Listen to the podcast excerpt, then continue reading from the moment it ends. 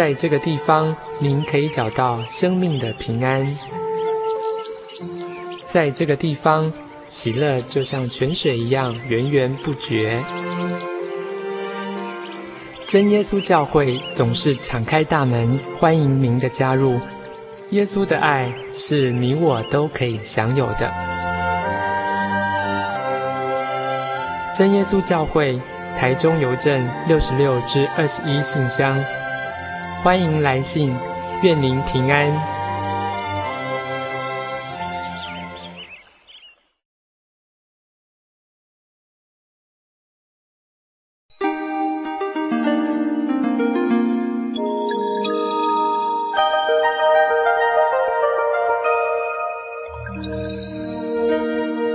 在这后浪前浪交错的狂潮里，你看见了自己的方向吗？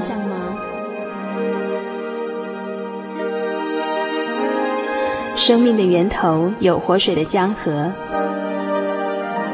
停下你的脚步吧，看看这人世间的繁华，听听自己生命的乐章。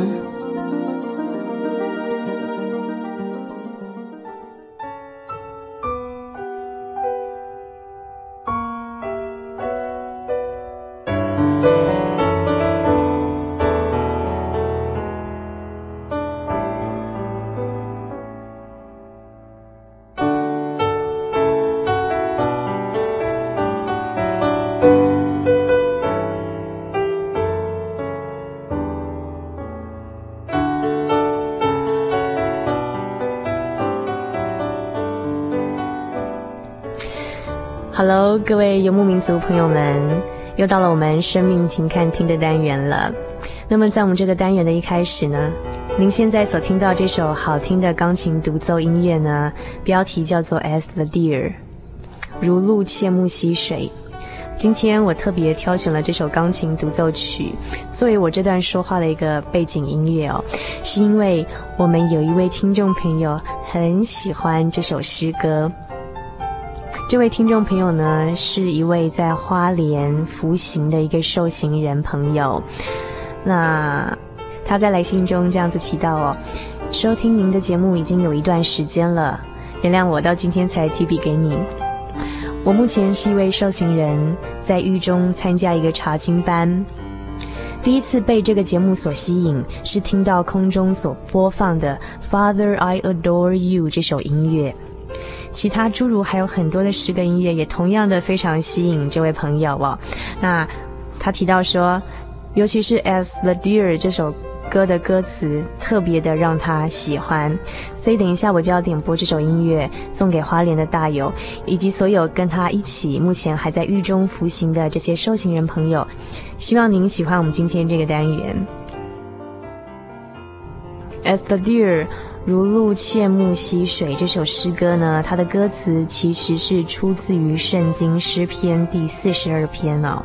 它的内容是这样子说的：神啊，我的心切慕你，如露切慕溪水。我的心可想神，就是永生神。那么他的意思就是说，这个作诗的人呢，他的心啊非常渴慕神的道理，就像这个在溪边里面喝水的、渴望喝水的小鹿一样。非常好听的一首音乐，送给花莲的大友以及其他还在狱中服刑的朋友们。我知道在花莲这个地方呢，还有很多这样的听友在收听我们的节目，非常谢谢你们给我们节目的支持以及鼓励，愿神纪念你们。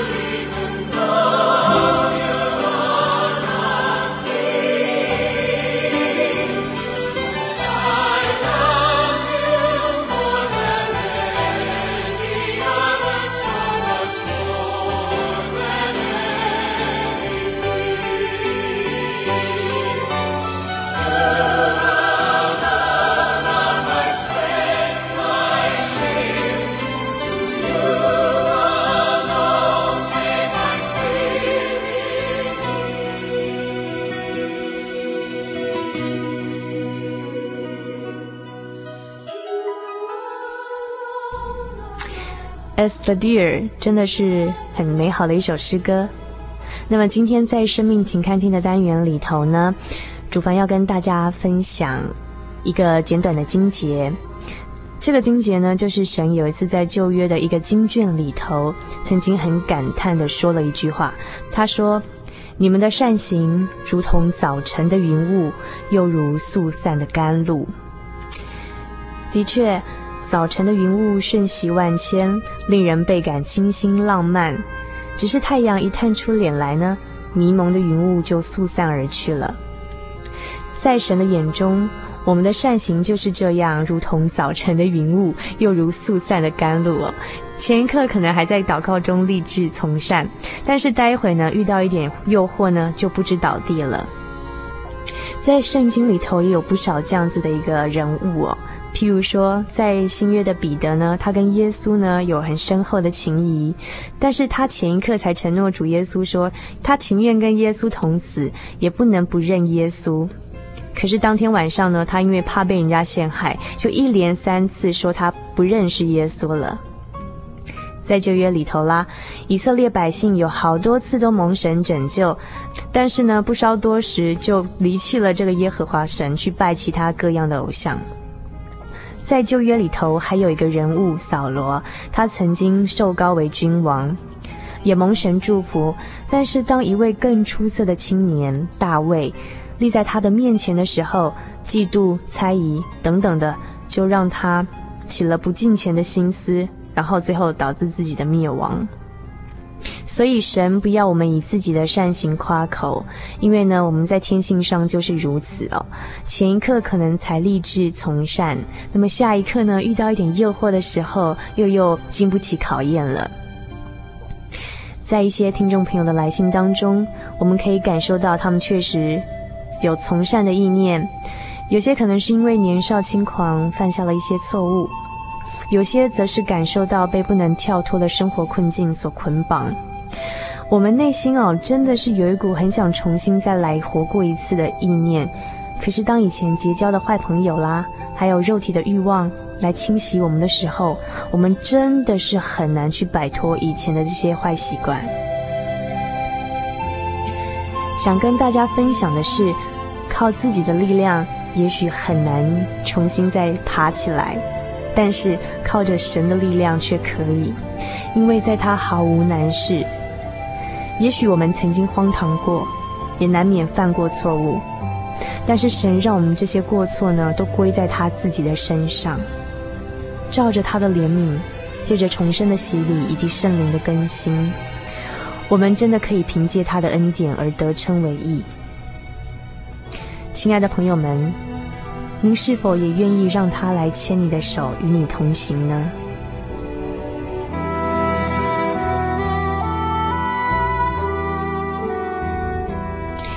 今天生命停看听所跟大家分享的相关内容，在十月号的青年团契上面有。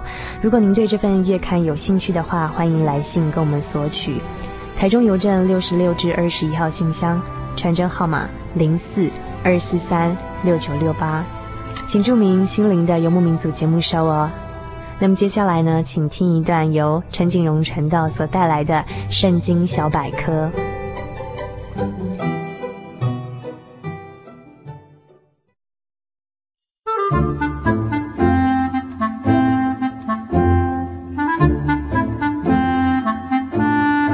圣经是世界最畅销，也是翻译本最多的书。许多人因为这本书改变了他的价值观。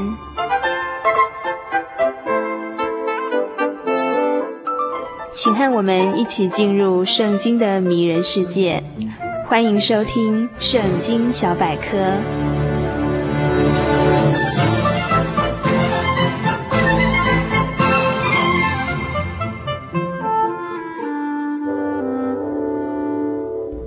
今天圣经小百科这个单元要与大家分享的旧约经卷是拿红书。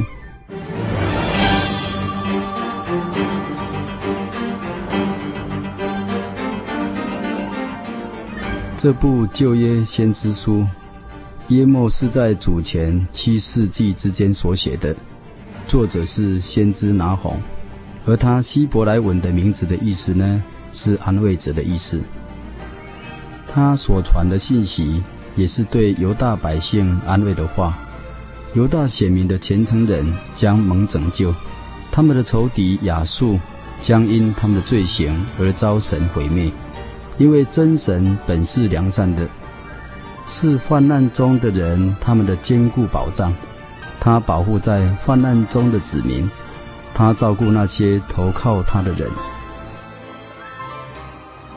这部经卷的主要末世呢，是讲到尼尼微城的毁灭。先前约拿先知曾经警告过这个大城里面的所有的人，但尼尼微人都因为又多行了很多不义，神又差遣了拿鸿先知宣告他公义的审判，是在尼尼微城披麻蒙灰悔改后的一百年之后，他们因神恩惠的怜悯。没有在四十天之后灭绝那个城，但如今又因他们重蹈覆辙的恶行，最后终于受极大的审判。拿红的预言不再是劝告他们悔改，而是宣告神命定将要临到他们灭亡的结局。神差遣先知拿红宣告预言，亚述帝国的首都尼尼微城最后被定罪及完全的毁灭。这个帝国呢，是借着强暴而兴起的。亚述人善于战争的勇士，他们常常出去掳掠，他们以掳来的猎物作为建筑他们的国家的材料。他们的行为非常的残暴。历史学家提到他们的恶行到了极点，就是将俘虏们活活的扒皮，将人的皮做成柱子的外皮的装饰物。又割掉他们的手啊、脚啊、耳朵啊、鼻子，又挖出他们的眼睛，拔去他们的舌头。他们将男女孩童用火焚烧，将头颅做成小山丘。一切所行的都是令人恐怖的，难以去想象。神并不过分急切地审判亚述，神是已经容忍忍耐了很久很久的时间，他是不轻易发怒。满有恩典与慈爱的神，但神至终还是使他们毁灭，因为他也是一位完全又公义又忌邪、施报应于罪恶的人。他大有能力，万不以有罪为无罪的神。他是一位完全圣洁的审判官。尼尼微城被放在神的公义天平当中呢，就显出。他们极大的亏欠。当我们人想到神是这样公义存钱的神的时候呢，是否使我们回头过来，细细的审查自己的行为？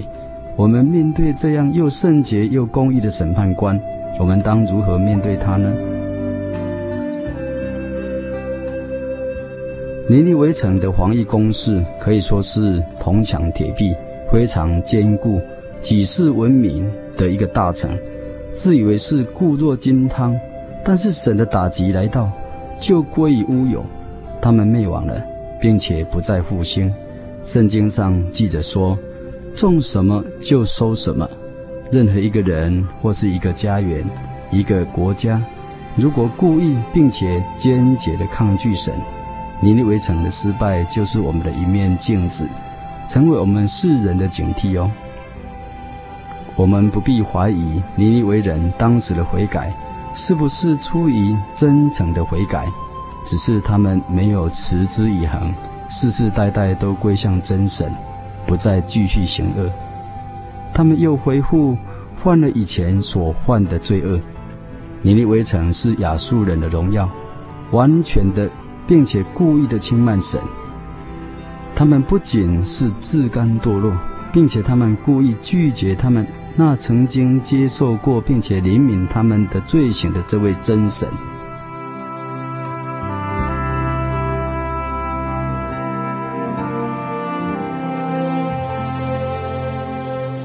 因此从拿红书我们知道，就人和神来说，人的慈爱若是缺乏了原则，是会变质的，成为姑息罪恶的人。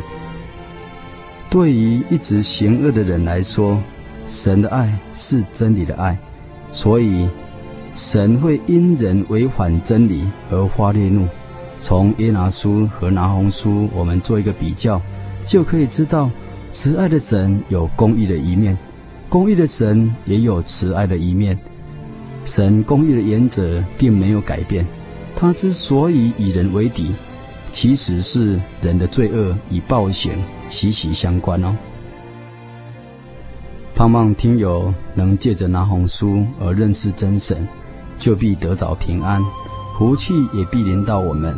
接受神无比的慈爱与恩典，使我们投靠在他的真理里面，成为心中的力量，胜过一切的罪恶的潮流。接受神慈爱的恩典，在心灵的内心当中成为一股的清流，走在他的善道上面。他要保护我们，祝福我们，成为一个真实有力的依靠，从今生一直到永远。愿神祝福我们空中每一位听众朋友，有时间再继续翻开拿红书，细细的来品尝。